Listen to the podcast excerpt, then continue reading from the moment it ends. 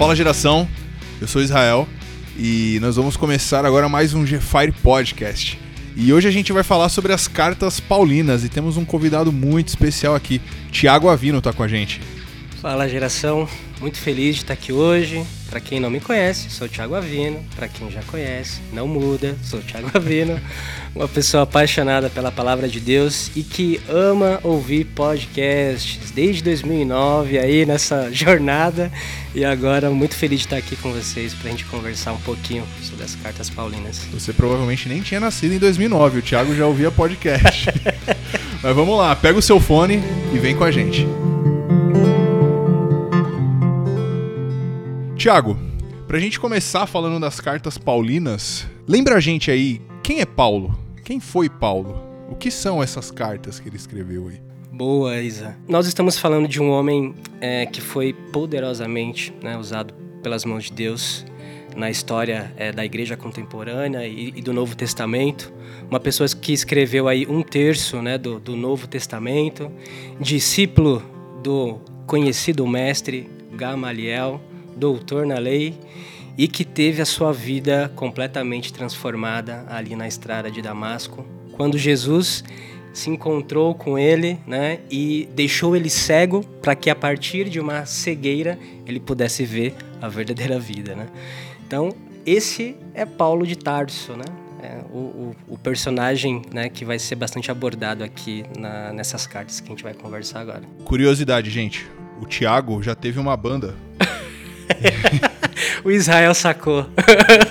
e ele é muito fã de Paulo. Ele tinha uma música, ele cantava ele percebeu, uma música, onde ele falava justamente desse encontro que aconteceu na estrada de Damasco. Ele percebeu, olha Vamos ver só. se ele dá uma palhinha pra gente daqui pro fim.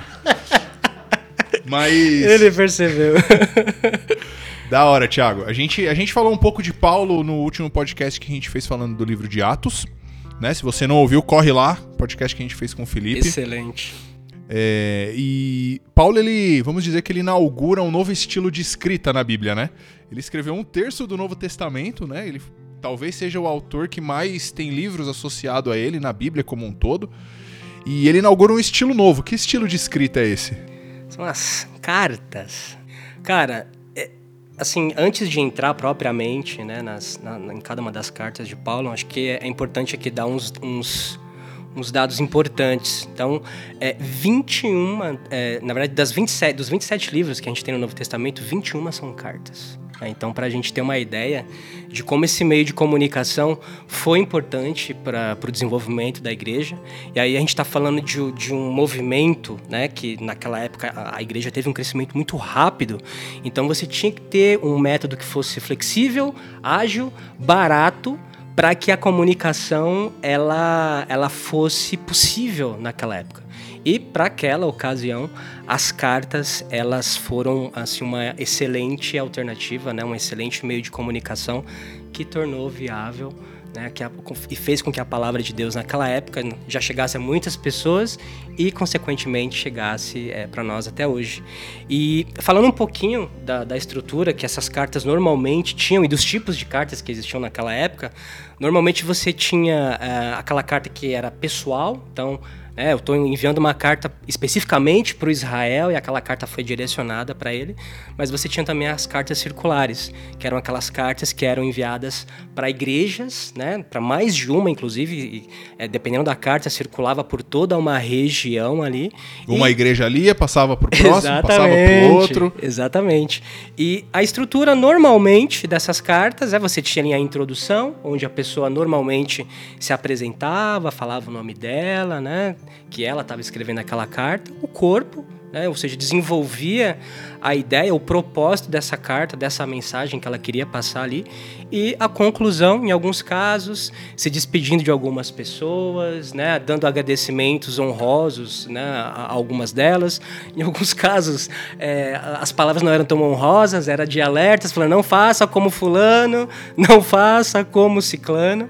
Né, o fato é que conversando é, sobre essas cartas, estudando sobre essas cartas, a gente vai perceber ah, que sim é, existiam problemas que precisavam ser tratados tanto naquela época e que são é, problemas que são muito é, atualizados para os dias de hoje, né? É muito pertinente a gente conversar sobre eles até hoje. E novamente estou muito feliz aqui de falar sobre as cartas de, de Paulo. Legal. É, a gente percebe que esse, esse novo estilo de escrita ele é de um entendimento mais fácil da comunidade que o acessa, né? Se a gente trouxer lá o que acontecia na época em que Paulo começou a escrever essas cartas, eles tinham basicamente a Torá ali, né? Os, os escritos dos profetas, e que não eram todas as pessoas que, que tinham acesso. acesso e de repente eles começam a receber instruções de alguém comissionado pelo próprio Jesus Cristo. A, a, trazer essa novidade de evangelho, e Paulo fala muito sobre isso, sobre uma nova família, acrescentada à família de Abraão, né? As boas novas. As, e o próprio evangelho, sobre. Cara, ele fala sobre pecado, sobre uma nova vida, e tudo isso numa linguagem de fácil acesso, né? Qualquer pessoa da comunidade que ouvisse aquela carta ia entender exatamente o que ele queria dizer com aquilo, né? Isso que você está falando é, é, importante porque quando a gente olha para as cartas de Paulo, a gente vai perceber que em algumas delas você tem ali estruturas muito sintetizadas e organizadas, né, com cunhos teológicos explicando ali o que Paulo pensava sobre o Evangelho, o que ele vinha ensinando acerca disso.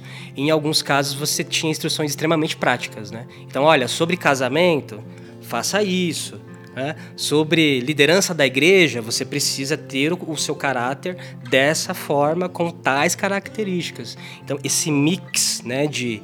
Uma hora Paulo trazia ali conceitos é, teóricos, né, embasados naquilo que ele recebeu por parte de Jesus Cristo, e outra hora você tinha ele dando essa, essas orientações mais práticas, fez com que é, a igreja tivesse naquela época um direcionamento muito importante tão importante que nós estamos seguindo esses direcionamentos até os dias de hoje. E vamos falar aqui a respeito Cara, é um grande presente pra gente ter essas cartas, né? Elas, elas terem sido mantidas pelo próprio Deus, né, cara? Deus a, ah, encontrou um modo de manter isso. E uma curiosidade, quando Paulo escreveu, a gente precisa lembrar que foi uma carta. Uma carta Verdade. a gente não separa em capítulos, em tópicos, em versículos, né? Isso foi acrescido depois de alguns anos para ter um entendimento mais fácil de, de textos, ajudar no estudo, mas a gente precisa entender que isso é uma carta e isso até ajuda a gente na leitura, né? Cara, vamos lá ler um livro que Paulo escreveu lê de uma vez, assim, sabe? Lê ele do começo ao fim, tentando encontrar um contexto no meio de tudo, né? É, é um problema quando a gente quer tirar uma parte sozinha e quer usar isso de argumento para alguma coisa. E a gente vê isso acontecendo muito hoje em dia, né? Então entender que isso é uma carta facilita bastante no entendimento da leitura, né? É, é se colocar no lugar da pessoa que está recebendo a carta e, cara, como que isso pode me ajudar de alguma forma? O que, que essa instrução serve para mim? Você tocou num ponto muito importante, Isa, porque estudando sobre a, as cartas paulinas, a gente vai perceber que aquilo que hoje, às vezes, às vezes, pra gente, é claro, né? Eu digo às vezes porque nem tudo, às vezes, né, abre margem para discussões e pontos de vista teológicos, enfim é, algumas das igrejas daquela época tiveram problemas de interpretação na carta de Paulo. Né? E aí, por conta disso, ele até mandou mais de uma carta e a, a, ao receber a segunda carta, teve igreja que ainda pensou que era uma confirmação do que eles tinham entendido errado na primeira, ou seja, a gente vai perceber que é, essas questões de, de comunicação e de né, se deparar com a leitura da Bíblia, naquele, naquela época eram as cartas, e, e não ter a, o correto compreendimento do que Paulo estava querendo colocar ali, não é algo né, especificamente para os dias de hoje, já acontecia naquela época. Já tinha confusão ali no meio da tinha. igreja, né? não é novidade Exatamente. isso.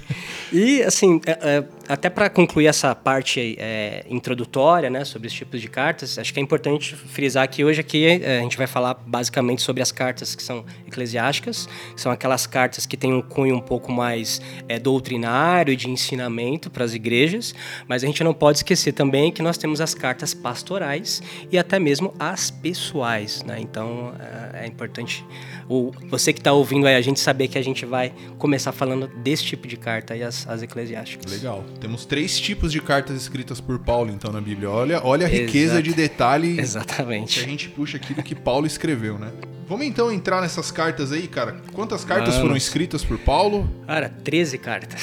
13 cartas. E a gente cartas. vai falar primeiro sobre as cartas eclesiásticas, né? Direcionadas Exatamente. para uma comunidade de fé que se formava em alguma região do mundo antigo ali. Exatamente. Vamos começar aqui pelos nossos irmãos romanos. Né? Então, essa carta ela foi é, escrita para os cristãos lá de Roma. Né? Detalhe que essa igreja de Roma era uma igreja que tinha, é, em sua grande maioria, judeus, mas que tinham também uma, uma, grande quantidade de gentios, ou seja, era ali uma, uma igreja bem mista no que diz respeito a cultura, crenças, enfim. Só lembrando que gentil é um não judeu, né? Exatamente. Não é uma pessoa extremamente educada nesse contexto bíblico, né? falando aqui do, do, gentil. E cara, é, o esboço dessa carta ele vai é, se dividir em dois principais tópicos. Né? Ele vai falar ali sobre o que, que nós devemos acreditar, porque é, Paulo, é, acho que é importante dizer que a carta aos Romanos é o exemplo aonde essa carta ela não é tida como uma carta comum, com uma estrutura mais pessoal, né? Ela é, ela é vista, né? Ela é, ela é tida pela tradição teológica como um tratado teológico, aonde Paulo de forma muito organizada ele vai sintetizar, né? Primeiro quem é ele, quais são os ensinamentos dele, quais são as doutrinas que ele vem ensinado ao longo da caminhada dele, e é por isso que antes de conhecer essa igreja, ele, ele decide enviar essa carta para fazer essa apresentação. Até para preparar essa galera quando ele chegar lá, né? Exatamente, né? Gente, quando eu chegar aí, vocês já sabem. É, é disso que se trata o evangelho que eu carrego. Cara, e aí, assim, é, a gente pode falar que, como esboço dessa carta, você vai ter ali tópicos como a, questão do pe... o homem e a relação dele né, com, com o pecado, é, o perdão desses pecados através de, de, Cristo, a libertação dos pecados, né, o passado, o presente e o futuro de Israel, e como nós devemos nos comportar diante disso, né? Qual que é a nossa responsabilidade pessoal diante disso. Então, esse é o, é o, é o esboço aí, de forma muito resumida, da carta aos Romanos.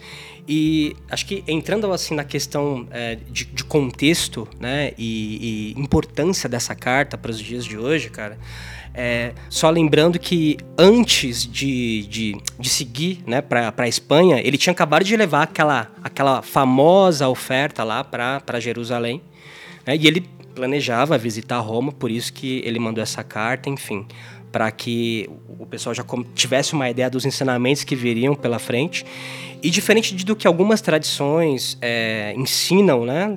Na verdade, uma, outra linha teológica que fala que provavelmente essa igreja ela foi fundada, ao invés de ser fundada por Pedro, ela foi fundada por peregrinos judeus que se converteram lá em Atos 2 sim, né, através da pregação de Pedro, mas que não foi ele propriamente que levantou a igreja de Roma, e sim esses peregrinos que, a partir da conversão deles naquele tão importante capítulo 2 de Atos, né, ao voltar para Roma, começaram ali a difundir é, o cristianismo. E é isso, acho que é, no que diz respeito a, a, plano de fundo e contexto, esses são os elementos que fazem a gente pensar um pouquinho melhor nos motivos pelo qual é, Paulo ele escreveu essa carta aos Romanos. Essa carta aos Romanos ela é fundamental assim para a gente entender muita coisa sobre Cristo, sobre a Igreja, Sim. sobre Deus, sobre o Espírito Santo, sobre quem nós somos. É, a gente, a gente pode até dizer que ela é como se fosse um resumo da Bíblia, né? Porque ela Sim, traz cara. o passado, ela traz o futuro, ela traz o presente. E todo esse contexto ajuda a gente a entender cada uma das partes que está escrita ali. Vamos entrar um pouquinho mais em Romanos. Eu acho que, que Romanos a gente a gente pode passar algumas coisas que são fundamentais ali. Por exemplo, Paulo fala da graça. Ele fala Sim. sobre sermos mais que vencedores. E o que quer dizer mais que vencedores, né? Ele trata ali de, cara, nada nos separa do amor de Deus, nem a morte, nem a vida. E ele traz tudo isso para essa galera, né? Os judeus, os, os gentios que estavam começando a entender realmente o que era evangelho, tava levantando uma confusão ali no meio do, do povo, né? Sim, é, começando a entender, só que um detalhe, né? Que acho que é uma outra coisa que não é nova. Entender dentro da sua perspectiva e visão de vida. Então, os judeus, eles né, tinham entendimento deles, mas dentro da cosmovisão que eles já tinham antes de chegar às boas novas, então, enfim, eram judeus, tinha toda aquela questão da lei mosaica, né, do, de obedecer às leis. E você tinha do outro lado, né, vamos colocar ali no, do lado, no banco, nos bancos do lado direito da igreja, o pessoal que eram os gentios. Que veio que... de uma religião idólatra. Exatamente, tinha todo tipo de mistura ali, de tipo de pessoas, e que assim, que não, muitos deles não tinham a menor familiaridade né, com a cultura dos judeus, a cultura judaica. Então, é, desafio, e acho que era importante Paulo mandar essa carta para falar, olha, eu não sei o que tipo de, de qual contexto né, cultural você veio, mas isso aqui são as boas novas. Então, ali, por exemplo, no capítulo 1, né, a partir do verso 18, Paulo ele vai, ele, na verdade, do capítulo 1 até o capítulo 3, ele vai explicar essa questão de que o pecado ele escraviza o homem, né? E esse foi o motivo, e aí independente, independente de ser judeu, independente de ser, de ser, de ser gentil, esse foi o motivo pelo qual Deus ele teve que intervir na situação.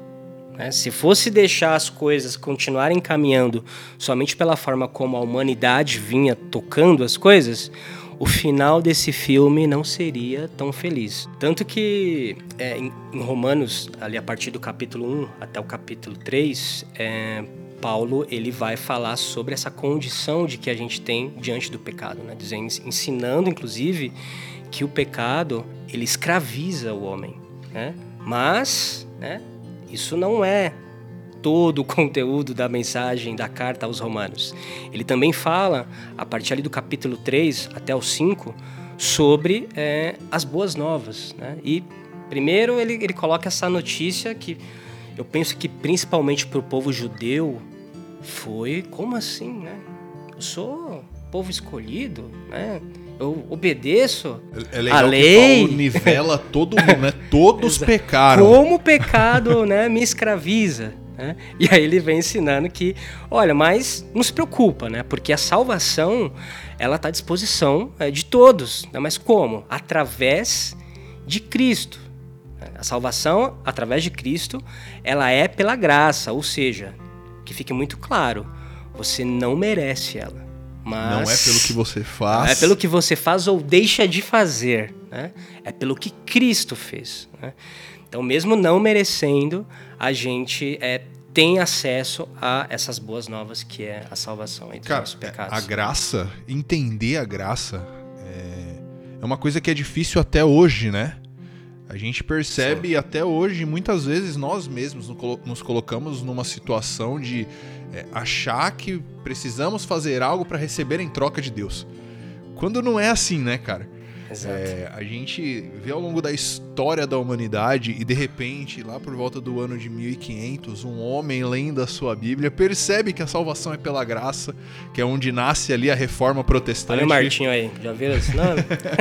o tal do Martinho Lutero. Dá uma pesquisada um pouco mais sobre quem foi Martinho Lutero, mas é justamente no entendimento de que, cara, todos nós pecamos e todos nós carecemos dessa graça que é o preço que o Senhor pagou, né? É, esse, esse, texto de, de Romanos, lá no versículo 23 do capítulo 3, né, que ele passa ali: Todos pecaram e estão destituídos da glória de Deus, sendo justificados gratuitamente por Sua graça, por meio da redenção que há em Cristo Jesus, que se entregou como propiciação pelos nossos pecados. Ele recebeu a ira que era para vir sobre nós. Isso é forte demais é, e vai confrontar principalmente uma geração que estava acostumada né, a ser tratada como povo escolhido de Deus e que tinham ali seus privilégios por isso. E né, muitos deles é, até contavam vantagens por serem obedientes à lei, serem seguidores da lei. O que assim é, é, é, mais uma, uma confusão na mente dos caras, porque realmente Israel é o povo escolhido de Deus, e Paulo deixa isso bem claro aqui, né? Que nós, os gentios, somos colocados. Não considera isso, né? Nós somos colocados nessa família, enxertados na videira, né? Mas é, a galera se perdeu no meio do caminho, né? Foram 400 anos de silêncio profético sem Deus se falar com o povo, e nesse, nesse meio aí, o povo se perdeu, né? Começou a criar a regra da cabeça deles, achando que eles eram os deuses de si mesmos, né, cara? Tem gente que, nesse contexto pandêmico que a gente está agora, né? Que o tempo que, enfim, ficaram meses, dependendo da pessoa, ficou mais de ano sem aparecer na igreja, acha que isso é muito tempo. Imagina, experimenta ficar 400. os 400 anos. Né? Então, acho que até dentro disso que você está falando, Isa, é importante porque é, alguns ali poderiam ter a interpretação de como que é assim, né? Então agora eu estou livre do pecado, né? a minha vida agora eu posso viver do jeito que eu quiser, porque Cristo pagou tudo por mim. E esse é um questionamento, na verdade, que muitas vezes aparece né, até os dias de hoje. E é importante lembrar que sim, lá em Romanos 6, né, Paulo ensina que o homem ele foi liberto né, do poder do pecado, certo? É, mas no capítulo 7, Paulo também ensina que o homem foi liberto do domínio da lei, né? Porque a lei, até então, ela só tinha o poder de mostrar que você, olha, a, a lei está aqui para mostrar que você não vai conseguir cumprir toda ela. Esse, esse é o propósito da lei, né? Falar, se você for tentar conseguir algo, principalmente a salvação diante de Deus, alegando que você cumpre toda a lei, é, assim, você não vai conseguir. Isso fica muito evidente aqui as cartas romanas. E aí, é, é, por isso que Paulo escreve aí, né? É, cara, a, a, lei te leva à morte. Olha aí, olha aí. Não que a lei seja ruim, muito Exato. pelo contrário. É porque nós somos ruins e nós não conseguimos cumprir a lei. Então, Exatamente. quando eu me enxergo diante da lei, eu percebo que eu não sou capaz de viver por ela. Eu não, eu não tenho capacidade de cumprir tudo que, que é requisitado nela. Por isso eu dependo tanto da graça, né? De alguém que conseguiu cumprir essa lei. Exato, e tanto que no, no capítulo 8, né, Paulo ele, ele, ele vai continuar explicando sobre é, o impacto que essa liberdade tem nas nossas vidas, né? Porque, poxa, é, tá bom, o homem ele foi liberto do pecado, ele também ele foi liberto do domínio da lei, e aí? Como é que vai ser daqui para frente, né? Aí Paulo vem aqui, ó, no capítulo 8, a partir do verso 1, está escrito o seguinte. Aqui na minha Bíblia está subtítulo A Vida no Espírito. Né? Agora, portanto, já não há nenhuma condenação para os que estão em Cristo Jesus. Pois em Cristo Jesus, a lei do Espírito que dá a vida os libertou da lei do pecado que leva à morte. A lei não era capaz de nos salvar por causa da fraqueza de nossa natureza humana. Paulo está sintetizando, Paulo tá sintetizando tudo que a gente falou de Romanos até agora aqui no capítulo 8, né? Por isso Deus fez o que a lei era incapaz de fazer ao enviar seu Filho na semelhança de nossa natureza humana, pecaminosa, e apresentá-lo como sacrifício por nosso pecado. Com isso, declarou o fim do domínio do pecado sobre nós, de modo que nós agora não seguimos mais a nossa natureza humana, mas sim o Espírito, possamos cumprir as justas exigências da lei.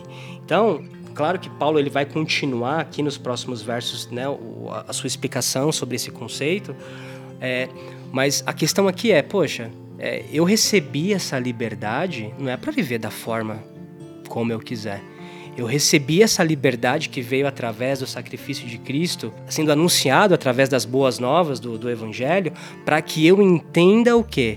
Que agora eu posso descobrir esse amor ilimitado de Deus e ter uma vida direcionada pelo Espírito, sem que eu possa tentar me garantir, né, garantir na força aí do, do meu braço, que não, com as minhas obras eu sou capaz de é, atingir as expectativas de Deus. Paulo deixou muito claro para Romanos que não. até um apelo, né? Tipo, cara, pelo amor de Deus, renova o seu entendimento, Exatamente. muda o seu modo de pensar. Porque ele, ele, trata sobre isso, né? Quem vive segundo a carne, quem vive segundo a natureza antes de encontrar a Cristo, tem a mente voltada para o que a carne deseja. Mas quem vive de acordo com o espírito tem a mente voltada para o que o espírito deseja. E aqui já mata essa questão de, né? Ah, então eu sou livre, eu posso fazer qualquer coisa. Não, cara. Não. Se você vive pelo espírito, não você é qualquer coisa. Isso. Você não vai nem pensar nisso. Exatamente. Exatamente. E assim, cara, um, um, vers um versículo, né, uma passagem ali da, da carta de Romanos, que, que me, eu gosto muito de meditar sobre ele, está ali em Romanos 3, 22 e 24, que diz o seguinte: é, Somos declarados justos diante de Deus por meio da fé em Jesus Cristo. Então, sim, nós somos justos diante de Deus. Mas como, né? Por meio da fé em Jesus Cristo. E isso se aplica a todos que creem, né? Seja judeu, seja gentil, enfim, sem nenhuma distinção. Pois todos pecaram e não alcançam o padrão da glória de Deus. Mas Não ele em sua. Olha aí. Mas ele em sua graça nos declara justos por meio de Cristo Jesus, que nos resgatou do castigo por nossos pecados. Então, é, Paulo deixa muito claro que nós, por nós mesmos, não conseguiríamos alcançar este padrão e, portanto, por mérito, nós não teríamos a salvação. Deus, sabendo disso, interviu. Né? Eu acho que é disso que, que se trata essa questão do mais que vencedores, né? Com certeza, com certeza, porque é, é, e aí novamente, né? Mais que vencedores em quem, né? Por Eu intermédio de quem e sobre o que? Eu ouvi É? um exemplo uma vez que, que clareou muito a minha mente, assim. O que, que é mais que vencedor? Pensa numa situação de um lutador de MMA, por exemplo. O cara vai lá, ele entra no octógono, toma uma surra, sai na briga, pá e tal, no fim ele ganha. Ele saiu como vencedor. Quem é mais que vencedor?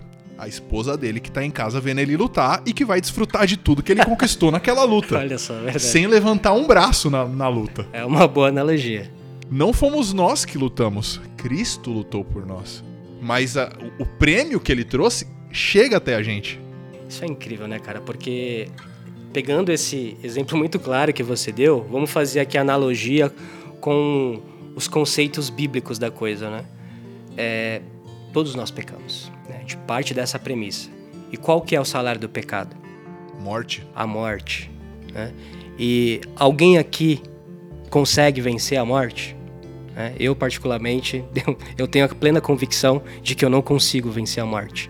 né? Deus, sabendo que a humanidade não poderia vencer a morte, ele enviou o filho dele. Aquele que, primeiro, ele não pecaria, ele levaria os nossos pecados sobre ele e, sendo crucificado e tendo, porque se o preço do pecado é a morte, ele teria que morrer pelos nossos pecados. Mas Deus sabia que Jesus Cristo ele teria poder para vencer a morte. Então, cara, isso é isso é, é muito louco, é, é incrível assim. Essa foi uma break news que Paulo trouxe aos romanos naquela Uma época. disruptura, né? A cabeça da galera. Meu Deus! Então é assim que eu sou salvo. Você imagina, a gente lendo isso daqui hoje, cara, em 2020, tudo já aconteceu, a gente toma um choque quando lê. Cara, olha como Deus é grandioso, olha o quanto ele me ama, né? Nada me separa do amor dele, nem profundidade, nem altura. Imagina isso pra aquela galera, né? Naquele momento da história. Animal, cara, o livro de Romanos, ele é É demais. gente Isso é só uma poderia- pitadinha, né? A gente poderia é uma das só coisas. dele aqui o dia inteiro, mas vamos deixar um gostinho aí pra galera voltar lá, ler de novo, estudar, Sim. anotar e, cara, se debruça sobre o livro de Romanos, porque tem muito lá, tem muito lá. Nossa intenção aqui é lançar para vocês, pessoal, apenas algumas iscas, né? E atiçar essa curiosidade de continuar se, se aprofundando em tudo aquilo que Romanos tem para nos ensinar. Isso É, aí. é fantástico. Muito bom, Thiago, muito bom falar do, do livro de Romanos, cara. Ele é, assim, particularmente é um dos meus livros favoritos. Diz a minha esposa que eu não sou muito confiável quando falo de livro favorito da Bíblia, porque Você fala isso de todos, eu conheço vários que são os meus Conhecendo favoritos. Israel, eu não duvido disso. Todos são os, os 66 livros da Bíblia são os favoritos dele. Mas eu gosto muito das cartas de Paulo.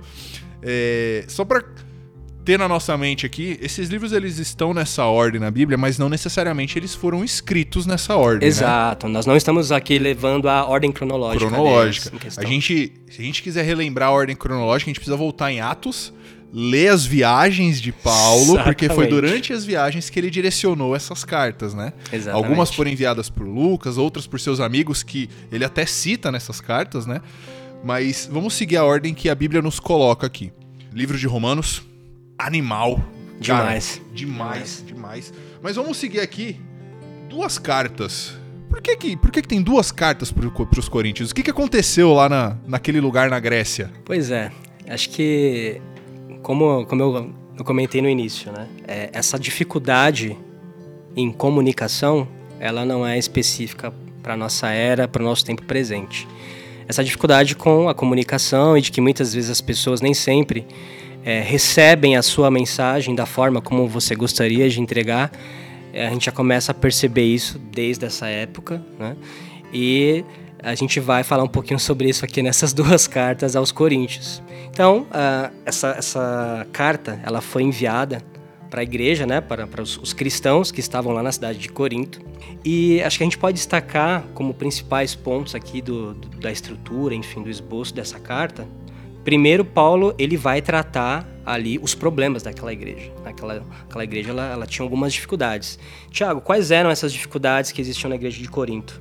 Divisões e desordem, né? ou seja, dois assuntos é, muito pertinentes e atuais para a gente continuar lendo essas cartas de Paulo, né? E, e, e refletindo e pensando e pedindo para Deus mudar o nosso entendimento né, acerca do que Paulo ensina aqui. E Paulo é, ele responde a algumas das perguntas que frequentemente a igreja era bombardeada naquela época. Então, Paulo vai falar sobre o casamento cristão, ele vai falar sobre a liberdade cristã, vai falar sobre a adoração pública, vai falar sobre ressurreição. Então, é, o, o objetivo principal é, dessa carta era identificar, mostrar, olha, existem problemas nessa igreja e, ao mesmo tempo, oferecer ali soluções práticas, né, e ensinar os cristãos da, daquela igreja como viver para Cristo em uma sociedade que era extremamente corrupta. Né? E aí a gente começa a entrar um pouquinho no contexto do que era essa cidade, a gente vai perceber que ali existia um grande, um importante centro de, de cultura e comércio, existia um grande porto na cidade de Corinto. A população dessa cidade, ela era inclusive maior do que a famosa cidade de Atenas.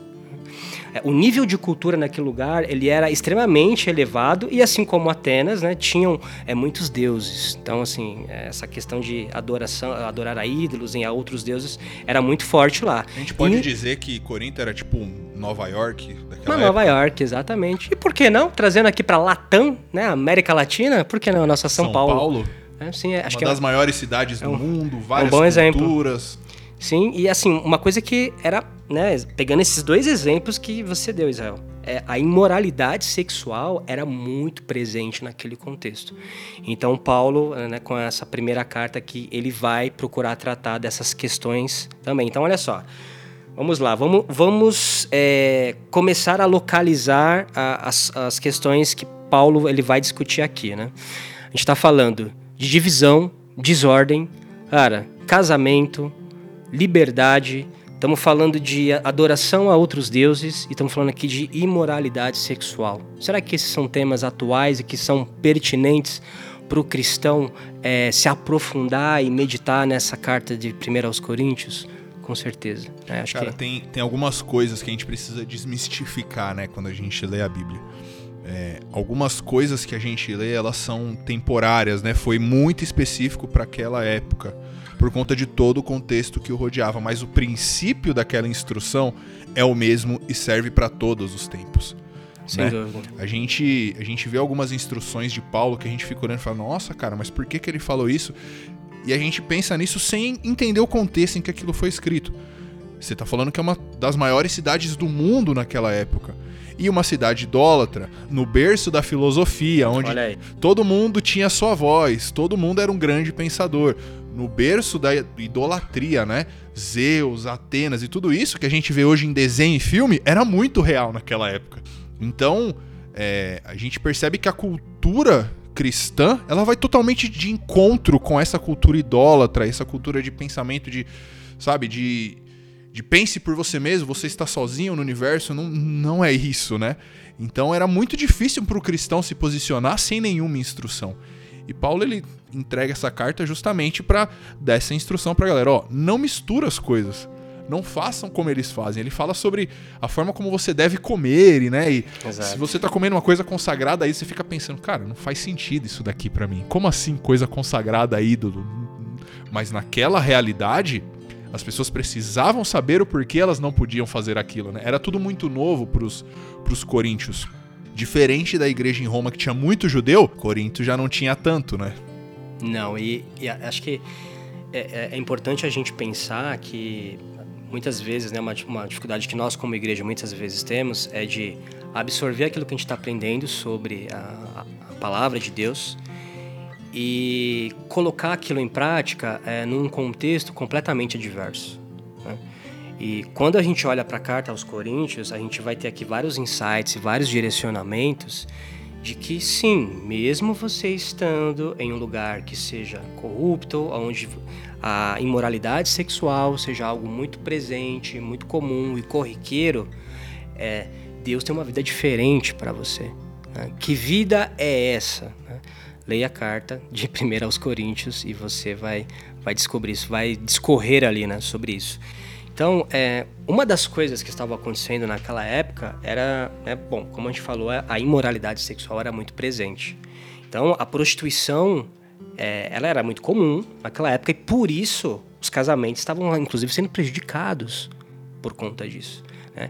E aí, Paulo, de forma muito direta e prática, ele precisou de alguma forma trazer ali algumas orientações, por exemplo, né, acerca de casamento.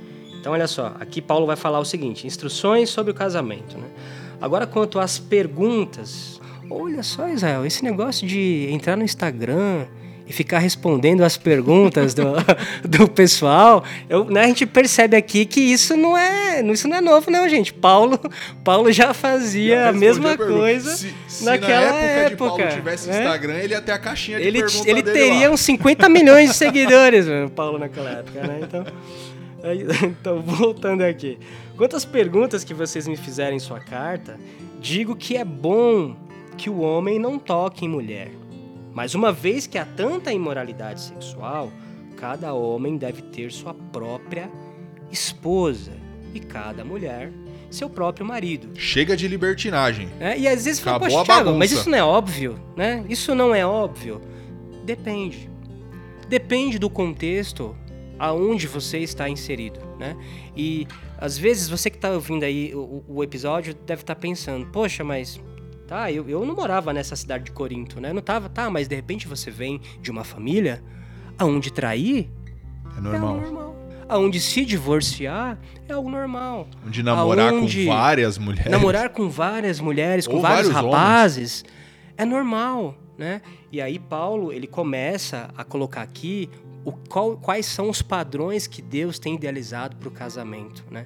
E mostrar para aquelas pessoas que, olha, peraí, essa cultura que vocês são bombardeados aqui todos os dias, sabe esses stories que vocês vendo aqui todos os dias? Sabe essas, essas imagens aqui provocativas que vocês veem todos os dias? Então, isso aqui não pode entrar no coração de vocês. Não se deixe influenciar sobre essas coisas, porque Deus ele tem um padrão né, que ele considera o ideal, que vai, que vai fazer bem para vocês acerca de casamento. Então Paulo né, ele começa a colocar é, olha só, no verso 13 aqui ele continua: O marido deve satisfazer as necessidades conjugais de sua esposa, e a esposa deve fazer o mesmo por seu marido. Até nessa questão um pouco mais específica sobre o casamento, Paulo entra, que era assim para, sabe aquele negócio de tipo, ah, você não foi, você não foi tão claro, né, no que você escreveu. Você deixou aqui é, margem para dúvidas. Não, Paulo ele foi cirúrgico aqui nessa questão do casamento, que é para, ah, mas o que, que a Bíblia quer dizer com isso? A Bíblia quer dizer exatamente o que está escrito aqui. é isso, é isso que a Bíblia quer dizer. Né? E continuando nessas instruções práticas, né, e aí acho que é uma das instruções assim mais fortes que eu encontro aqui no, no, no, no livro de na carta aos primeiros Coríntios, que é a descrição do, do maior dom, né, que é o amor. Eu queria colocar ali rapidinho para a gente falar um pouco sobre esse outro ensinamento que, que Paulo traz aqui. Olha só, o mais importante é o amor. Né? E aí Paulo começa a explicar e falar que se ele tivesse outros dons, né? vou começar aqui a partir do verso 3. Se desse tudo que tem aos pobres, se até entregasse meu corpo para ser queimado e não tivesse amor, de nada me adiantaria. E aí, e aí começa, vira a, as porradas de Paulo, né? O amor Aí, é não, paciente. Essa primeira já, já é, te dói, já, foi, já né? cara. Já foi. Como assim, né? Dá tudo, não adianta. Se eu me dar aos pobres e fazer isso sem amor, você tá então, perdendo tempo. Pois é, vale quer dizer então que se eu fizer isso, postar no Instagram, mas eu não estiver fazendo aquilo, né? De coração, tipo, não adianta. Não serviu né? de nada. não serviu de nada. Você tá fazendo como faziam os fariseus, que Jesus tanto criticou a hipocrisia Exatamente. deles, né? Olha, o amor é paciente, é bondoso. Ele não é ciumento nem presunçoso, não é orgulhoso, não é grosseiro. Ele não exige que as coisas. Olha só, eu vou, eu vou ler calmamente esse trecho. Ele não exige que as coisas sejam a sua maneira. Repita! Eu, eu vou ler de novo. Lá no verso, no verso 4. Não exige que as coisas sejam a sua maneira. Eita. Levanta do chão aí, galera. Foi pesado esse golpe. Não é irritável nem rancoroso. Não se alegra com a injustiça, mas sim com a verdade. O amor nunca desiste, nunca perde a fé, sempre tem esperança e sempre se mantém firme. Paulo, com isso, ele ele está nos ensinando, acho que uma forma muito mais profunda, né, de refletir sobre é, o amor. O amor ele ele ele vai impactar em você muitas vezes abrir mão de muitas, muitas coisas que você entende, você gostaria que fosse feito, e por amor você deixar de né, alimentar somente ali a, as suas vontades. Sabe então... o, que, o que é muito legal nesse texto, cara? Que a gente, a gente costuma ouvir sobre esse trecho em casamento, né? Sim. Declaração de amor em músicas românticas. E se a gente pegar o contexto em que ele foi escrito, Paulo ele acaba de ensinar a igreja sobre como viver em unidade. Vocês são irmãos, tratem-se como irmãos. É, e aí ele fala sobre o amor. Obviamente, isso daqui tem que existir num casamento, cara. Sim. Mas não só no casamento, isso daqui é a forma como eu trato o meu próximo. Aquilo que Jesus disse, né? Ame o próximo como a si mesmo. Olha o amor aí, ó. Que amor, né? É isso Faz mesmo. isso, cara. Como eu amo o próximo como a mim É desse jeito. Exatamente, cara. E aí a gente fala de amizade, a gente fala, né, sobre relacionamentos conjugais, a gente fala sobre amigos. E em tudo isso a gente percebe que, cara, Deus é o próprio amor. Então, Deus é assim. E é muito legal que essa carta de Coríntios, Paulo traz alguns padrões, né, para ajudar a galera a se identificar. Gente, tá difícil aí? Faz assim, faz Exatamente. E ele traz Jesus como padrão a ser seguido, porque ele apresenta Jesus como o segundo Adão. Aquilo que o homem era para ser, Jesus foi, né? Então se você não sabe como agir, olha para Jesus. Faça o que ele fez. O segundo Adão cumpriu o que o primeiro devia ter feito. E isso é animal né, nessa carta de Coríntios. Assim. É, é realmente, padrões, faz assim que vai dar certo, faz assim que vai dar bom. Principalmente porque quando a gente lembra do primeiro Adão, né? Ele tinha ali todo um ambiente, olha só, ele tinha todo um ambiente propício ali, ele estava no jardim do Éden, né? Tinha tudo o que precisasse ali e acabou não dando certo. Jesus, o segundo Adão, ele veio, né? Ficou aqueles 40 dias lá no deserto, em jejum. Satanás veio pessoalmente ali tentar ele, ou seja, tinha todo um ambiente ali preparado para, né? Os demônios e o diabo ele falou: agora ele vai cair. E Jesus, né, mesmo tendo todo esse ambiente, não caiu. Então, definitivamente que é o nosso foco, a nossa atenção esteja no segundo Adão, né, que é Jesus Cristo. E a gente já aprende com essa ilustração aí uma coisa muito importante, né? Não se trata do ambiente onde você está inserido ser mais difícil ou menos difícil Exatamente. seguir a Cristo. Se trata do que tem dentro de você, né? Não, Adão estava no paraíso e pecou. E Jesus estava no deserto e continuou fiel. Isso é, isso é muito louco. Não, não importa a situação da minha vida em que eu tô vivendo, meu foco precisa estar em Deus. E ali, se eu me manter fiel a Ele, a vontade dele vai ser cumprida, né? Isso, isso é muito louco. Isso foi um pedacinho, né, de 1 Coríntios. E por que que Paulo escreveu uma segunda carta aos Coríntios? O que, que aconteceu, Tiago? Então, antes da gente ir para segunda carta, Israel, eu lembrei aqui só de um versículo para deixar para mediação do pessoal, lá de 1 Coríntios, lá em é, capítulo 1, verso 10. Irmãos, suplico-lhes em nome do nosso Senhor Jesus Cristo que vivam em harmonia uns com os outros e ponham fim às divisões entre vocês. Antes, tenham o mesmo parecer, unidos em pensamento e propósito. Acho que é válido só relembrar que um dos problemas que a igreja de Corinto, de, aliás, de Corinto, né, tinha, era a questão da, da divisão. Paulo ia ficar maluco no, com as brigas de Facebook e, Twitter hoje em dia, né? Exatamente. E agora tem um outro nível que já é a briga de YouTube, né? Vídeos de 50, 60 minutos, cada um defendendo o seu ponto de vista. Ai, gente, vamos voltar pra Bíblia. Vamos lá. vamos lá. Segunda Coríntios, Thiago. Por que uma, uma segunda carta, né? Essa questão de existirem pessoas né, que tra trazem ensinamentos inadequados para a igreja, ela não é de hoje. Então, é, Paulo, ao escrever essa segunda carta, ele queria, a intenção dele era afirmar o ministério dele né, e defender a autoridade que ele tinha, porque existiam falsos mestres ali infiltrados entre eles que estavam querendo tirar os créditos da mensagem de Paulo. Né? Então, por conta disso, surgiu uma história de recomendação. Eu fui recomendado por não sei quem. Eu tenho uma carta de tal pessoa que fala que eu sou bom.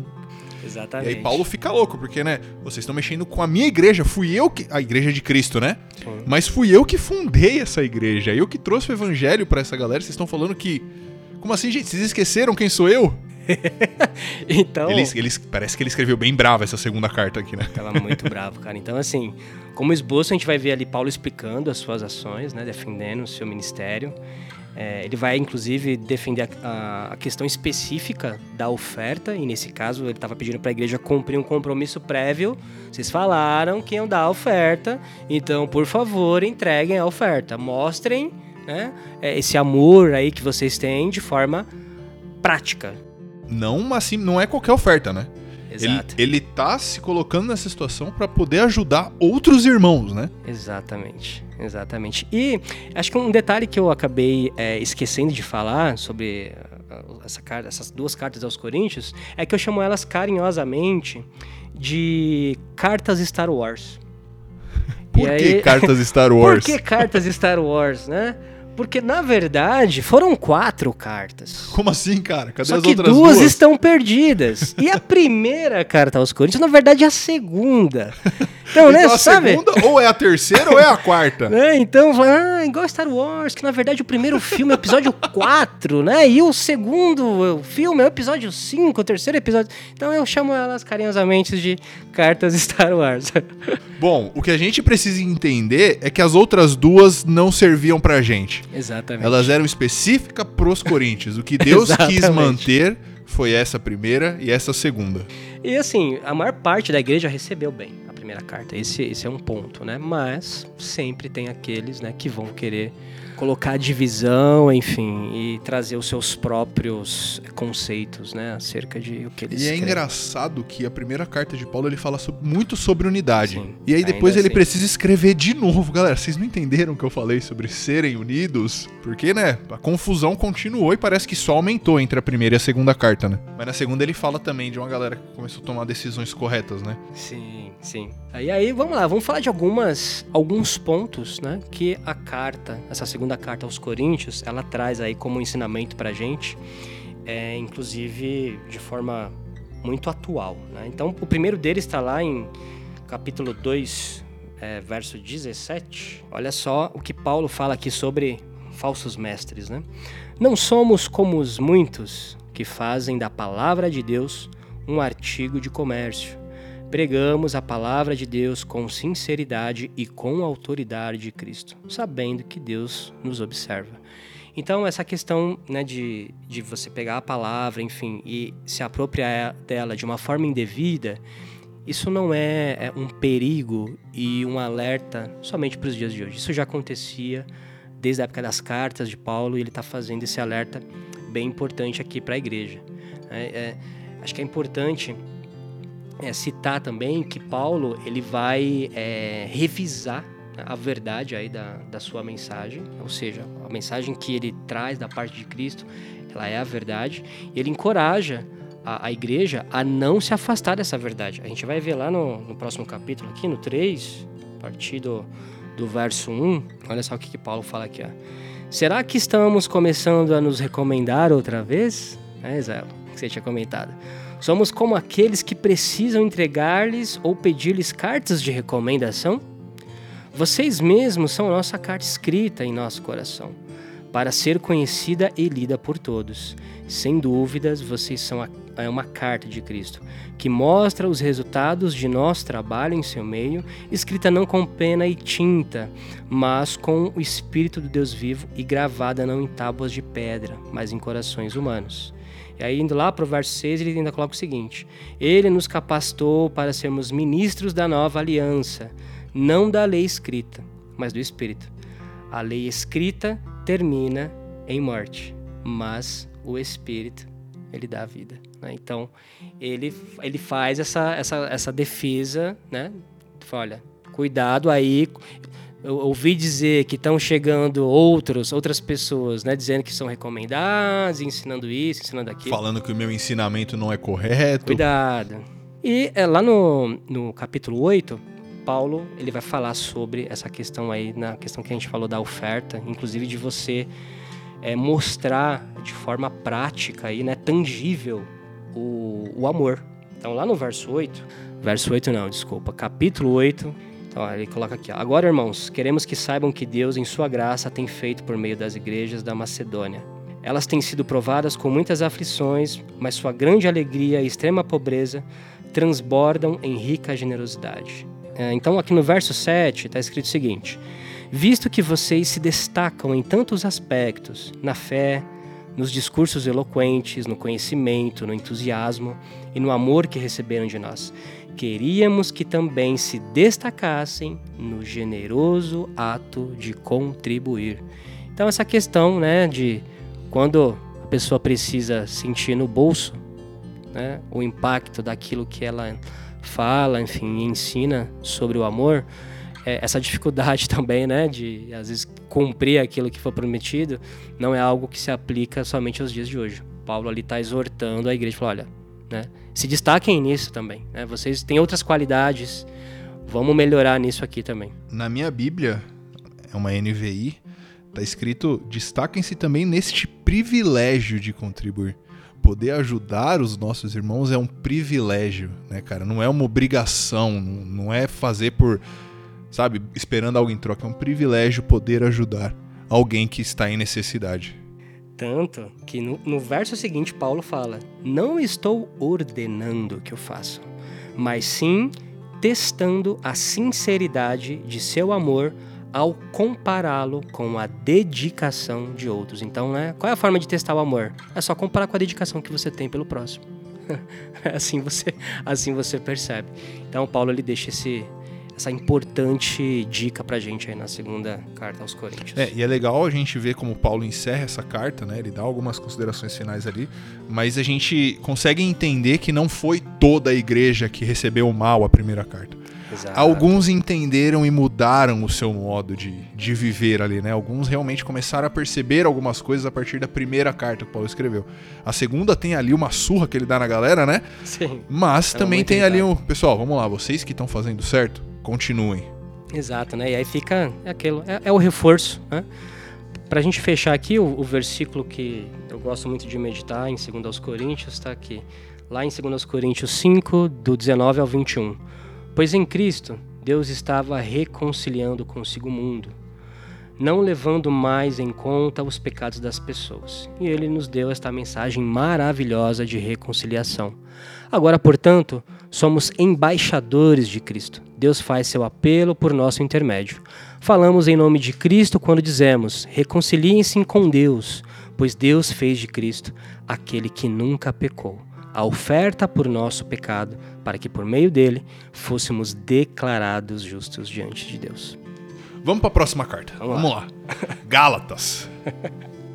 Gálatas. Quem é a igreja de Gálatas? Porque eles também receberam uma carta. E aí acho que é importante dizer que é, é uma igreja que fica lá no sul né, da, da, da, da Galácia e foi é, fundada na primeira viagem missionária de Paulo. Essa igreja ela foi fundada nessa primeira viagem. Foi um dos primeiros lugares que Paulo pregou o evangelho. Exatamente. E se você tem como pontos principais essa carta, né, a autenticidade do, do evangelho, a superioridade do evangelho, a liberdade do evangelho. E o propósito de Paulo com essa carta era mostrar que o ensino sobre ter que obedecer à lei judaica para né, você se salvar estava errado. convidar os cristãos, enfim, para ter uma vida de, de, fé e liberdade em Cristo.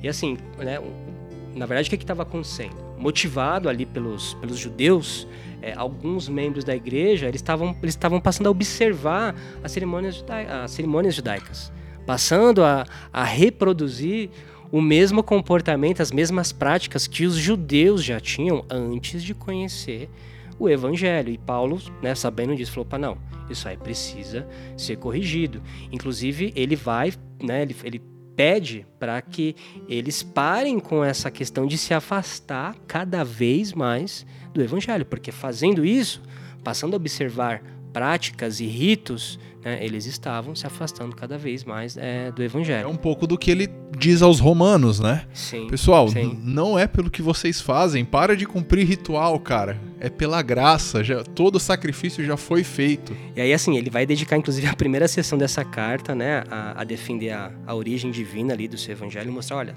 isso que eu tô falando aqui é, não provém de mim, né? Eu, tive, encontrei Jesus Cristo e né, essa mensagem que eu estou trazendo, ela é divina. Isso, isso é uma coisa que Paulo ele deixa em quase todas as suas cartas, Quase né? todas, eu, Paulo, todas.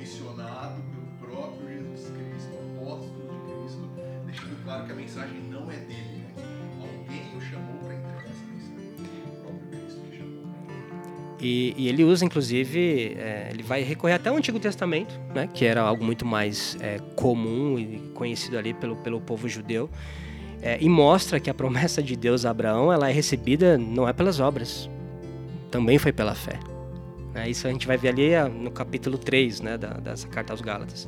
E acho que um, um detalhe importante de a gente comentar também é que é, Martinho Lutero ele se apoiou muito firmemente nessa carta para atacar a doutrina de salvação da, da igreja na época, durante a reforma protestante. Né? Então, essa é uma carta que teve uma importância é, destacada também durante o período da reforma protestante. Tem, tem uma tem uma parte muito dura dessa mensagem aqui de Paulo aos Gálatas, né? Ele tinha sido o primeiro a, pregar lá, ele basicamente plantou a igreja na Galácia.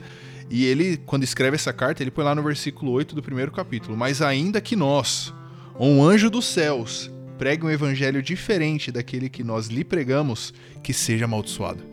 Olha aí. Ou seja, o evangelho ele é único.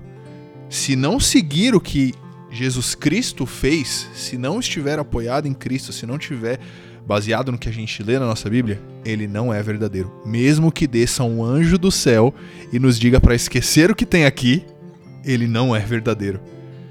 Né? O próprio Jesus disse que passarão céus e terra, mas a palavra dele não passará. É uma coisa que a gente precisa se lembrar, cara, principalmente no mundo que a gente vive, né? Muitas doutrinas se levantam, muitos homens se levantam com mensagens inspiradoras, mensagens bonitas, mas que, cara, o evangelho é um só. Mesmo que um anjo desça do céu e te pregue algo diferente, que ele seja amaldiçoado, porque a verdade é essa. E olha a responsabilidade de ser um embaixador de Cristo, né, Isa? Ele, Porque- ele se coloca nessa posição de Exatamente. que se eu mudar o meu discurso, desconsidera. Exatamente, porque nós, como embaixadores, nós temos que levar a mensagem e a cultura daquele povo, da, né, daquela nação que nós somos embaixadores. Então, por isso que todo cristão precisa ter o zelo né, de ter a certeza exatamente de, aqui, de aquilo que ele está ensinando é de fato uma verdade bíblica. Né? E eu não, tô, eu não estou entrando aqui no mérito de julgar a intenção das pessoas, né? porque muitas vezes ensinam de forma incorreta, mas com um- uma intenção genuína no seu coração. Ainda assim, né, não exime essa pessoa de ter esse cuidado e a preocupação de estudar e se debruçar sobre a palavra de Deus para ter certeza que ela Um realmente está dizendo o verdadeiro evangelho. Né? Um dos líderes da igreja no primeiro século, que é Tiago, episódio para um outro momento, ele dá uma orientação, né, Sim. galera? Não sejam muitos de vós mestres, Exato. porque a régua sobre os mestres É é, diferente. A Exatamente. responsabilidade dos mestres é diferente. Então, cara, o evangelho que você prega, ele tem que ser verdadeiro. E as iscas que Gálatas vem deixar pra gente aqui, né? Vai, a primeira delas vai justamente de encontro com isso que a gente está falando aqui, que a gente não pode abandonar, não devemos abandonar o verdadeiro evangelho. Né? E é, o segundo é, essa carta, na verdade, se a gente for parar para fazer uma, uma- um resumo geral dela, ela trata sobre a discussão né, sobre a, a, a dependência da carne, né, que seria vai, obras e ritos, e não do espírito, né? Porque, poxa, peraí, Vocês estão querendo dizer que agora vocês vão passar a observar né, os rituais e tudo mais que os judeus fazem? Para com isso. Não se trata de rituais e de obras e de cumprir a lei. Não é disso que se trata o evangelho. Né? Paulo faz uma comparação muito legal sobre o viver pela carne e o viver pelo espírito. E ele coloca aqui o famoso fruto do espírito. Exatamente. Né? Exatamente. Do que é constituído o fruto do espírito. Como eu sei se eu estou vivendo uma vida pelo espírito? Tá aqui, cara. Le... Você Leia tem visto isso acontecer na sua vida? Você tem visto amor, alegria, paz, paciência, amabilidade, bondade, fidelidade, mansidão e domínio próprio? Se está acontecendo, você está vivendo pelo Espírito. Agora, se você está seguindo a lista de cima do versículo anterior, o negócio está errado, cara. Sim. Tanto que assim, né, o, o, a terceira, terceiro, terceira isca que eu coloco aqui é, é que nenhum rito eclesiástico, né, nenhum esforço humano, ele, eles podem estabelecer a nossa justificação. Né? Ah, pelo contrário, né? Gálatas 3:11 fala que o justo ele viverá pela fé. Então, vou ler aqui para vocês. Ó. É evidente, portanto, que ninguém pode ser declarado justo diante de Deus pela lei. Pois as, as Escrituras dizem: o justo viverá pela fé. Gálatas é uma carta parecida com Romanos ali, né? Uma muito parecida em alguns aspectos. De Romanos, né? É, e aí você vê, a gente percebe que normalmente esse tipo de discurso acontecia onde você tinha uma, uma, um mix de pessoas na igreja. Você tinha judeus e você tinha gentios juntos, né? E o pessoal sempre acabava indo, né? Confundindo ali as é, coisas. Era sempre um cabo de guerra, né? Uma, tinha uma hora é. que o time do judeu estava ganhando, outra hora o time dos gentios estava ganhando. Então Paulo, volta e meia, tinha que intervir ali. E a última isca, né? Longe, nós não estamos falando de tudo que está em Gálatas, mas né, apenas colocando aqui alguns pontos são as implicações práticas né, do evangelho aí na, na, liberdade que temos em Cristo. Então, olha só, lá em Gálatas 5, 13 e 14 está escrito o seguinte: Porque vocês, irmãos, foram chamados para viver em liberdade. Não a usem, porém, para satisfazer sua natureza humana. Ao contrário, usem-na para servir uns aos outros em amor, pois toda a lei pode ser resumida neste único mandamento ame o seu próximo como a si mesmo. E que amor é esse, né? Vai lá para 1 Coríntios, capítulo 13, que você vai saber que amor é esse. E antes da gente pular para a próxima carta, tem uma coisa que eu gosto muito aqui. Lá no versículo 14 do capítulo 5, ele diz: "Quanto a mim, que eu jamais me glorie, a não ser na cruz do nosso Senhor Jesus Cristo, por meio da qual o mundo foi crucificado para mim e eu para o mundo." A gente está falando que Paulo, pô, ele muitas vezes se reapresenta para a igreja, ele traz é, um, um, tipo de, de responsabilidade. Galera, lembra de mim, fui eu que cheguei aí, mas é. em nenhum momento ele se gloria disso, né? Sim. Em nenhum momento ele quer ser alvo de, de fama ou de qualquer coisa. O objetivo de Paulo é representar Jesus Cristo, é apresentar Jesus Cristo, porque o mundo morreu para ele né? E ele morreu pro mundo. Não, não importa o que você pensa de mim, importa o que você pensa de Cristo. Eu acho isso muito legal sobre Paulo. E você sabe que é, é muito louco? É, isso, enfim, a gente vai fazer, fazer um exercício aqui no final dessas cartas eclesiásticas, mas Paulo, ele também se preocupava, é, se preocupava com que as igrejas que ele implantou fizessem isso. Então o cristianismo não se trata apenas de você olhar para o seu próprio umbigo e falar: estou bem com Deus, então tá tudo certo. Não, Paulo gastou a vida dele né, acompanhando as igrejas que ele implementou, inclusive já estava preso em muitos casos das cartas que ele mandou, mas com a preocupação de que a igreja de fato estivesse vivendo o verdadeiro evangelho. Então isso traz, nos traz um ensinamento muito poderoso. E nisso você vê a proximidade que uma carta traz, né? Paulo, Sim. ele realmente ele abre o coração em algumas cartas aqui, porque são igrejas mais próximas dele. E você percebe, cara, ele fala do sofrimento dele, de que, cara, é, tem um momento que ele até fala: eu, eu não sei se eu quero morrer logo e acabar com o sofrimento que eu tô passando aqui para estar com Cristo, ou se eu quero continuar vivo porque eu quero estar com vocês e ver Cristo sendo renovado dentro de vocês. E você chegar num nível desse, de, é. sabe, chegar nessa dúvida é porque você tá muito preocupado com com a igreja conhecer a Cristo, com as pessoas conhecer a Cristo, porque esse é um dos princípios do evangelho. O evangelho é coletivo, né? Eu Exato. não vivo o cristianismo sozinho. O Pai é nosso, o pão é nosso. Exato, exato. A carta aos Gálatas ela é mais curtinha, tem cinco Sim. capítulos. É, as, as maiores foram as primeiras ali que a gente passou. Você quer fazer um fechamento de Gálatas e a gente já vai para Efésios? Podemos ir para Efésios já. Então, a carta de Paulo aos Efésios. Essa daqui, particularmente, é a minha favorita, ali junto com Romanos. A carta aos Efésios, Ele cara... vai falar isso 13 vezes ao longo desse episódio, né? Essa carta, ela é. Essa carta é demais, cara. Ela é demais. Mas vamos lá. Por que, que ela é demais, Thiago? Conta pra gente aí. Cara, inclusive, esse é um caso, né? A gente estava falando aqui do amor que Paulo tinha pelas igrejas que ele implementava. E Paulo, ele passou três anos com essa igreja. Então, assim, ele era muito amigo, né? Desse pessoal. Essa é uma igreja muito importante no contexto todo de cristianismo e da história do cristianismo, porque inclusive essa é a igreja que, além de receber uma carta de Paulo, ela recebe uma carta de João lá em Apocalipse. É um verdade, anjo É verdade. entrega para João uma carta que precisa ser entregue à igreja de Éfeso. Então lá no episódio de Apocalipse, gente, vai ser falado do que, que aconteceu, mas guarde isso daqui. Os Efésios, eles são muito importantes em todo o contexto do cristianismo e do crescimento disso. Eu confesso que a carta de Efésios está ali entre as duas preferidas, os, os dois livros preferidos meus do, do Novo Testamento. Tanto que foi um dos primeiros comentários bíblicos que eu comprei, é justamente da, da carta de Efésios. E por que, que ela é tão importante? Né? Porque o esboço dessa carta ele vai tratar de dois temas que são fundamentais para a vida de todo cristão. Primeiro é a unidade em Cristo, e segundo é a unidade no corpo de Cristo. Né? Então, Unido com Cristo e uns com os outros. Exatamente. Então, assim, esses são elementos que todo cristão precisa ter a preocupação de entender, estudar né, e buscar em Deus a, a, revelação da sua palavra.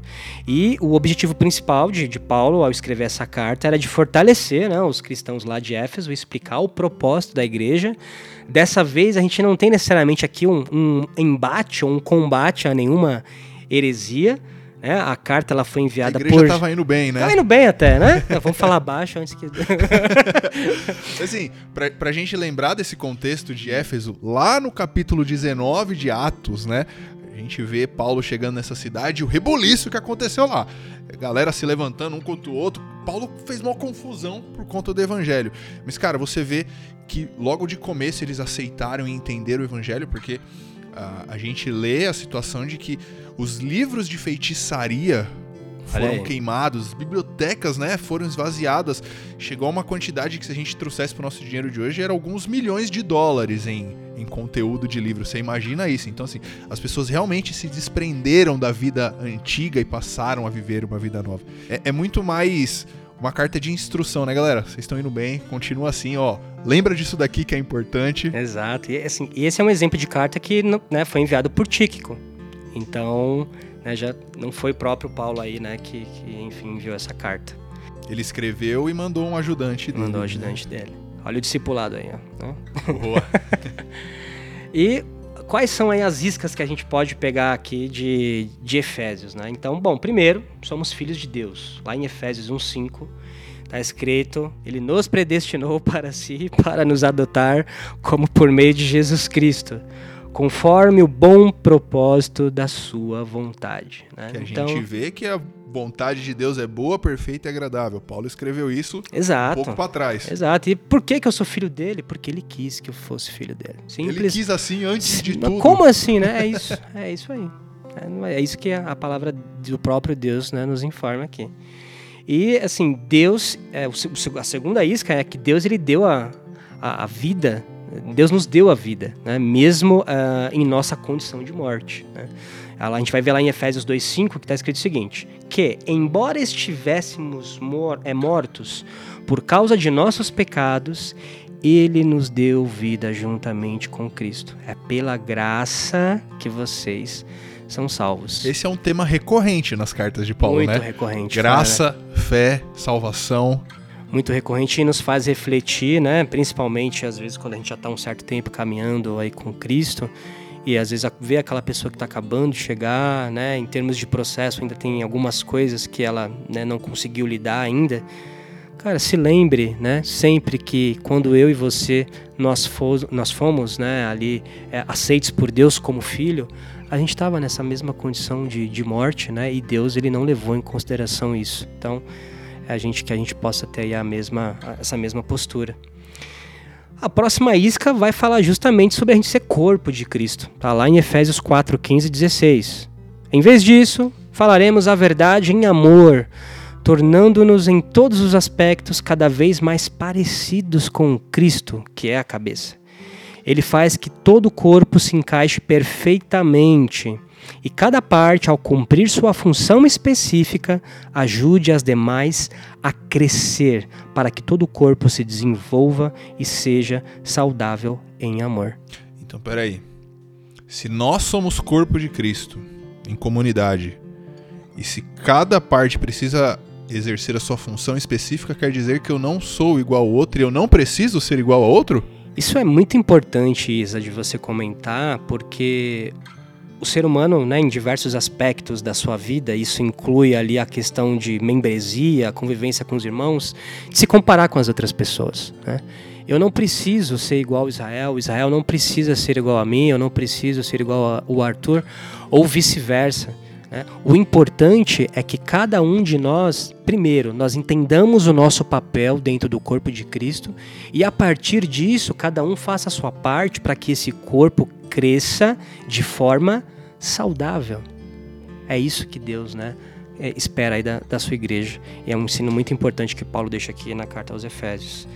E a, a última isca, que está lá em Efésios é, 6,11, fala sobre as nossas, que as nossas guerras elas exigem uma armadura.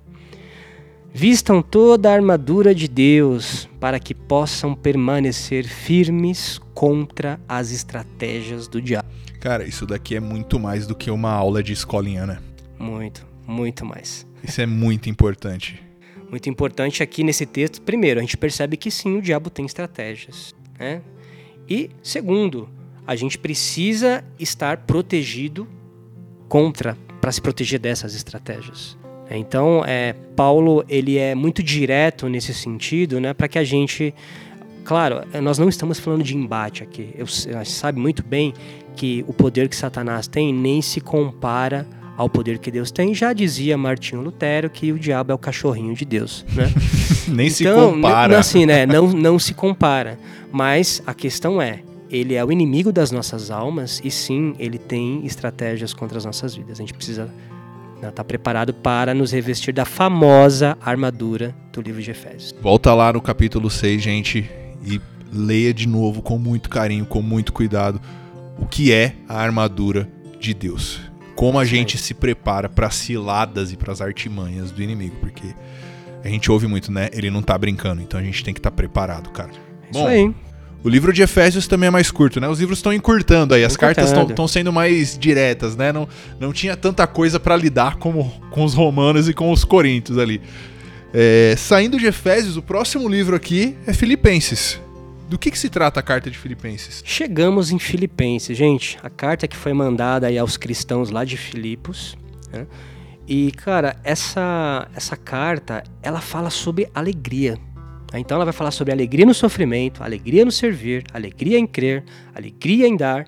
Né? Então o, o, objetivo principal de Paulo aqui era agradecer aos filipenses pela oferta que eles tinham enviado né, para fortalecer aí a sua fé, mostrando que a verdadeira alegria só pode vir de Cristo. Detalhe, detalhe, tá? Mesmo preso, né, o tema predominante dessa carta de Paulo é alegria, ele estava preso. E olha só, é uma coisa que a gente precisa entender, cara, a gente precisa entender por que que isso acontece, né? Por que que Paulo fala de alegria para os filipenses? Paulo estava preso, tinha sido preso e mesmo assim ele quer trazer alegria para uma galera que estava sendo perseguida por conta da fé. Exatamente. Os cristãos estavam perdendo seus empregos, estavam perdendo as suas casas, estavam morrendo por causa da fé. E aí uma pessoa que está presa fala de alegria para uma pessoa, para uma galera que tá morrendo, perdendo a família, perdendo os amigos. Olha, olha o contraste disso tudo, porque é, a gente pode até aprender um pouco aqui nessa carta de Filipenses que a vida é passageira, mas o Cristo que carregamos é eterno, né? É, e a alegria que o cristão pode desfrutar nessa terra, ele não depende de circunstâncias, né? Falamos disso com Adão Olha aí. Jesus, né? Exatamente. Mais uma, mais uma questão que a circunstância ao nosso redor não é o que deve ditar né? aquilo que acontece no nosso interior. Né? Então, como vamos para as principais iscas aqui é, de Filipenses. Né? A primeira delas aqui fala o seguinte, que sobre a alegria no sofrimento. Né? Então, é, lá em Filipenses 1,18 está escrito o seguinte: Mas nada disso importa. Sejam as motivações deles falsas, sejam verdadeiras, a mensagem a respeito de Cristo está sendo anunciada e isso me alegra. E continuarei a me alegrar. Isa, então eu vou dar duas iscas importantes aqui. Não são as únicas, mas são duas iscas importantes aqui do livro de Filipenses.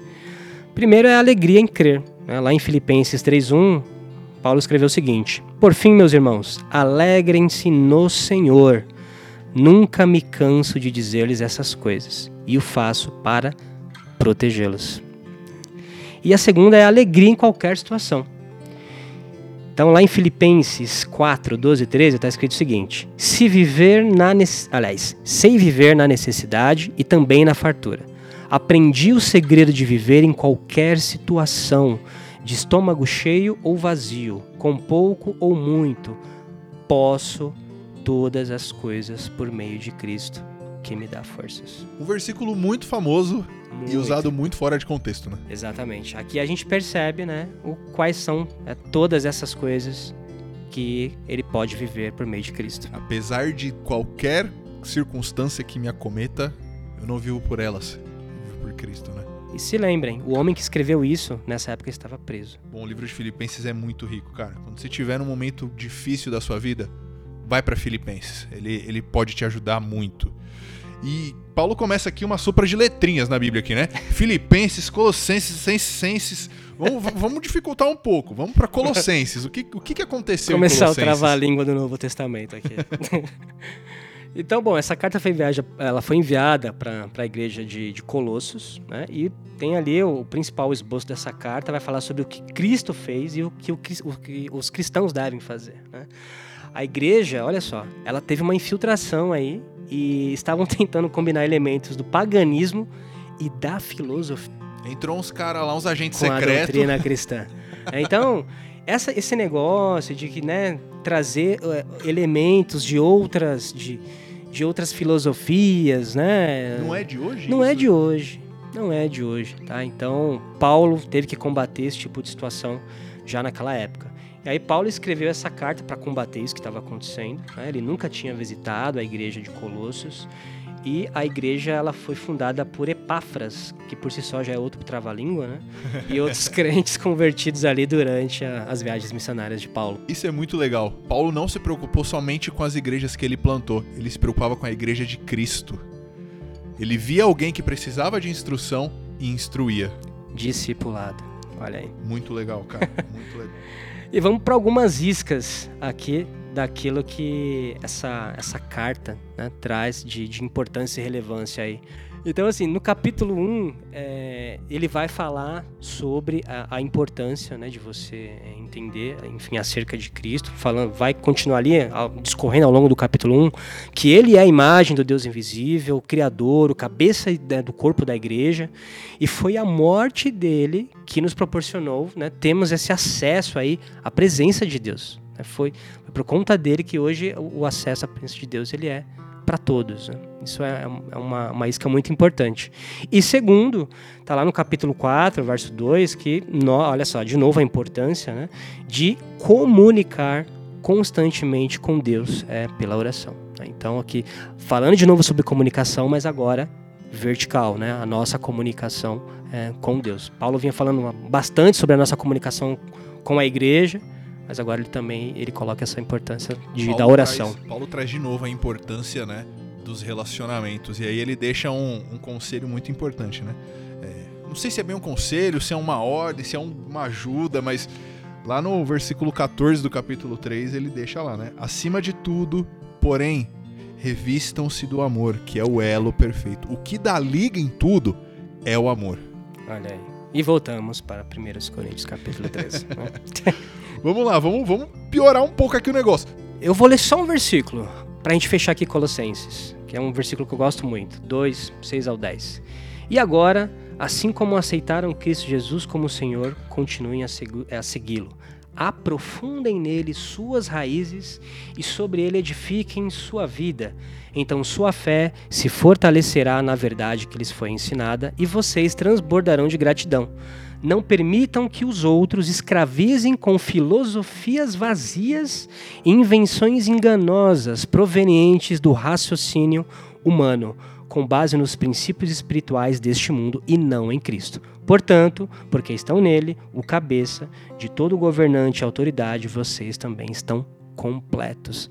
Só precisamos das verdades de Cristo e mais nada. Cara, é incrível como é, isso está compilado na nossa Bíblia mas foram cartas distribuídas em épocas diferentes para pessoas diferentes. Sim. A mensagem é a mesma. Olhe para Cristo, se mantenha em Cristo. Se a gente trouxesse isso para nossa vida todos os dias, a gente se livraria de tanta presepada que a gente entra sozinho, né, cara? E como? Bom, vamos lá. Vamos dificultar a sopa de letrinha aqui. A gente vai para primeira Tessalonicenses para deixar mais difícil, Paulo escreveu duas cartas para essa galera. Vamos falar delas aí. Exato, a carta que foi escrita ali foi enviada né, para a igreja em Tessalônica, onde os pontos principais dessa carta era sobre fidelidade ao Senhor e a vigilância pelo Senhor.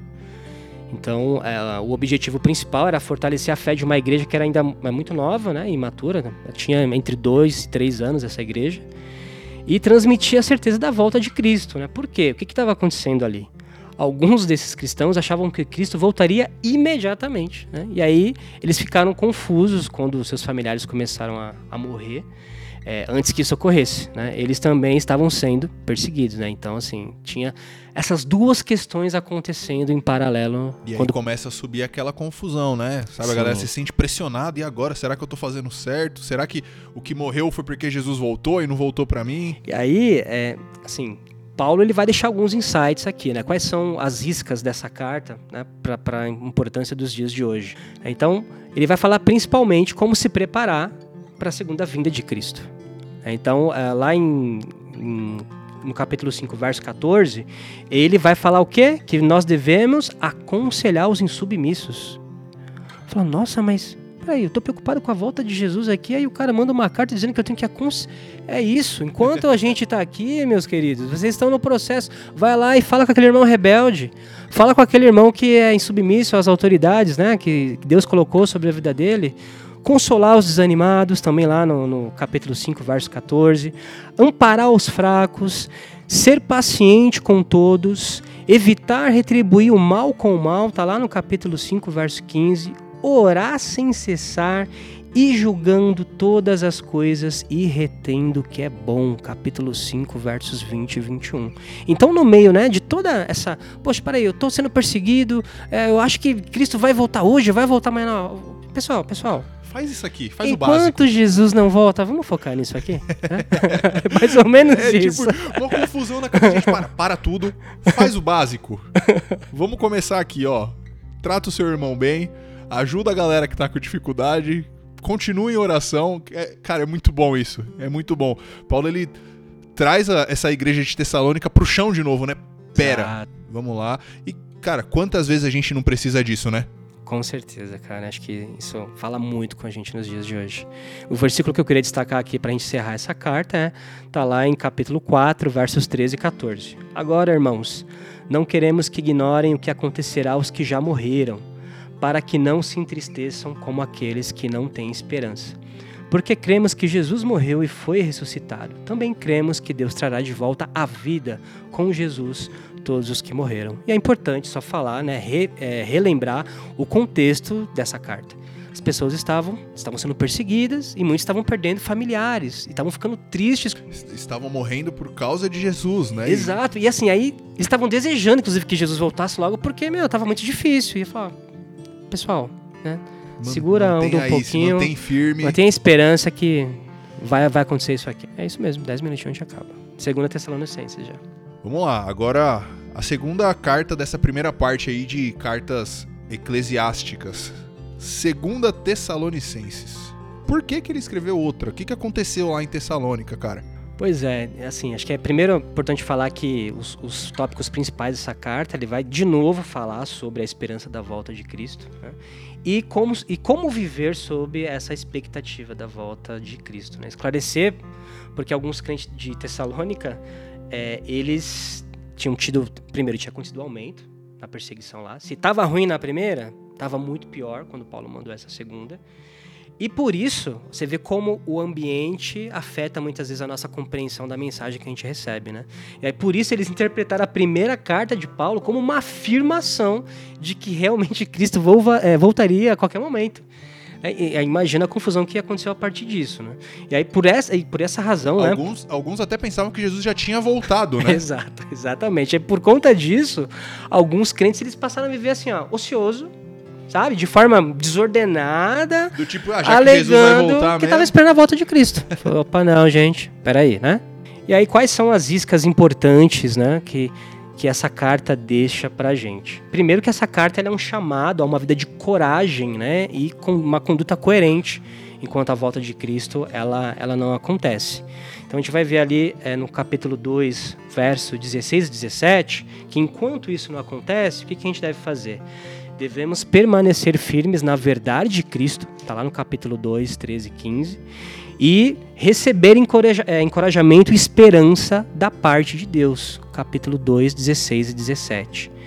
É, orar pedindo forças né, para que a mensagem do Senhor pudesse ser propagada, está lá no capítulo 3, verso 1 e 2, e não devemos estar ociosos enquanto Cristo não volta. Capítulo 3, do verso 6 ao verso do verso 6 ao 15. Então essas são as iscas aí importantes que a gente aprende nesse contexto de perseguição e querer que Cristo volte logo, né, antes do tempo determinado. Cara, como é rico, né? A gente passou uma parte das cartas, né? As cartas foram direcionadas a igrejas, foram direcionadas a comunidades, né? E, e quanto ensinamento a gente consegue trazer para nossa vida, né? Quantas respostas para nossa vida a gente consegue Demais, encontrar cara. nessas Demais. cartas, né? Demais. Pô, passando por perseguição, passando por confusão na cabeça, passando por pessoas que estão se dizendo o evangelho tá ficando confuso, cara, volta para Quem cá. nunca, né? Quem nunca falou, ah, queria que, meu, tá tão difícil que queria que Cristo voltasse hoje. Quem nunca pensou nisso? A, a questão é como eu vivo até que Cristo volte. Exato, né? exato o que eu tenho feito, eu tenho buscado a salvação pelos meus atos, né? E é legal que Paulo escreve isso para a comunidade, e isso serve tanto para o mais velho quanto para o mais novo que chegou na igreja. Exatamente. Se a gente pegar no nosso contexto, cara, a carta aos Romanos, a carta aos Colossenses, qualquer uma das cartas que foram escritas, a Bíblia, né?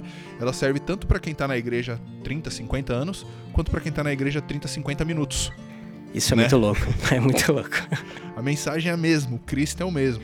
E aí, para encerrar aqui o versículo que eu gosto de meditar nessa carta, tá lá capítulo 2, verso 16 e 17. Que o próprio Jesus Cristo, nosso Senhor, Deus e nosso Pai, que nos amou e pela graça nos deu eterno conforto e maravilhosa esperança, os animem e os fortaleçam em tudo de bom que vocês fizerem e disserem. Excelente, assim não tem nem o que dizer, né?